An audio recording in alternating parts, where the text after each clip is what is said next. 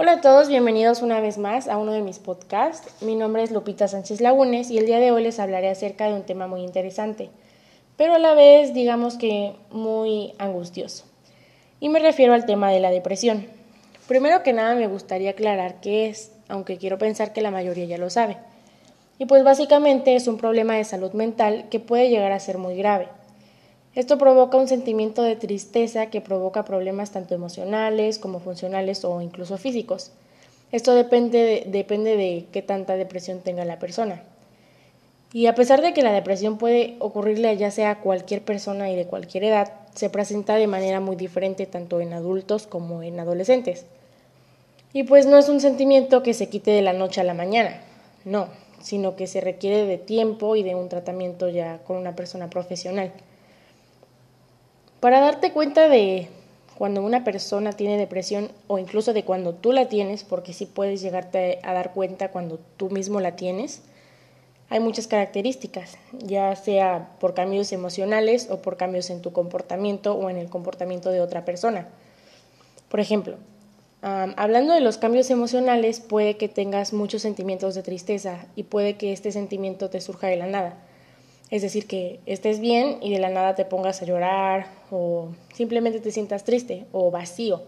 Eso también es otra característica. Puedes sentirte como vacío de que no le encuentras un sentido a la vida o algo parecido. Algo que también va de la mano con el sentimiento de tristeza es sentir mucha ira, que también te puedes sentir así de la nada. O sea, estar no feliz porque las personas que tienen depresión no suelen estar felices, pero que estés normal, por así decirlo, y de la nada te enojes o empieces a, no sé, a insultar a otras personas o algo parecido.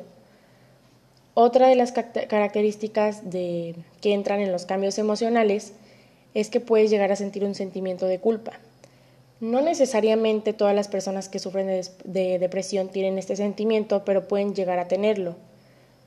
Otra de las cosas es que son muy sensibles al rechazo. Así, o sea, ya sea cualquier persona y más cuando es una persona cercana o que esa persona quiere. O sea, ya sea la más mínima cosa de rechazo que tal vez para nosotros pueda parecer algo X o algo sin sentido, para ellos puede dolerles o llegarles mucho.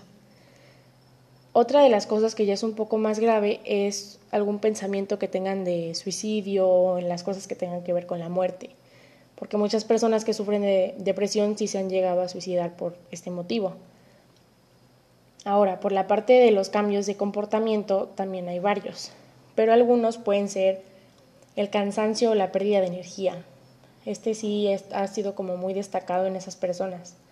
Otra cosa también es el insomnio o incluso pueden llegar a consumir ya sean drogas o alcohol. También es cambios en el apetito. Ya puede ser de que aumente tu apetito o disminuya. Por eso también entran los problemas de la desnutrición y otros. Pero pues eso ya es punto y aparte. Otra de las cosas que va de la mano con el pensamiento de suicidio que dije dentro de los cambios emocionales es la autolesión.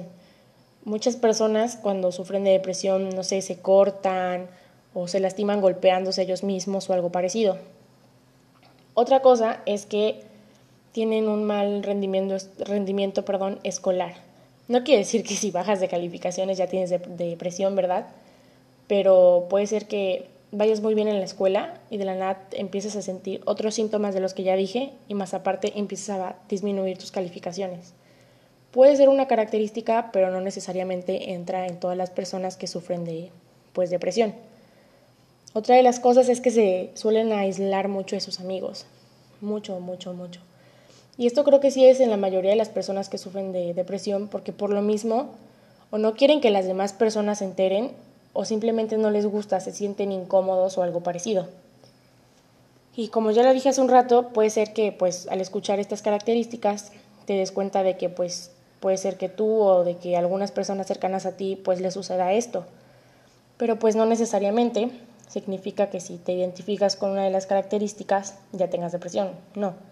O sea, es cuando ya tienes muchas de las características que están dentro de esa cosa, o sea, la depresión. Y más que nada cuando empiezas a sentir que tu vida no tiene sentido, literal. O sea, de que no le encuentras nada, sino que tu vida es vacía y pues no sirves para nada o algo parecido. Cuando tú empiezas a sentir esas sensaciones, puede ser que ya empieces a estar dentro de la depresión. Ahora, si tú te das cuenta de que la tienes o de que alguien más la tiene, es bueno que pues acudas con alguien profesional, porque pues como ya lo dije, es un tema que puede ser muy grave en algunas personas y pues de, requiere de un tratamiento.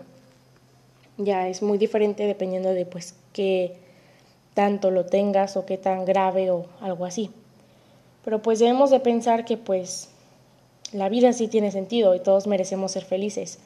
Solo hay que pues seguir adelante y pues sé que es difícil, pero hay que esforzarnos para alcanzar la felicidad. Porque aunque tengamos un millón de problemas, por más difíciles que sean, tienen una solución y se pueden arreglar. Además, seas quien seas, a tu alrededor hay personas que te quieren. Aunque tal vez no lo creas porque estés dentro de esto, pero pues tienes que continuar con tu vida, porque tienes un propósito el cual debes cumplir en esta vida en serio. Y bueno, espero que esta información les sirva y que sigan con sus vidas. Les mando un abrazo y que pasen bonita noche.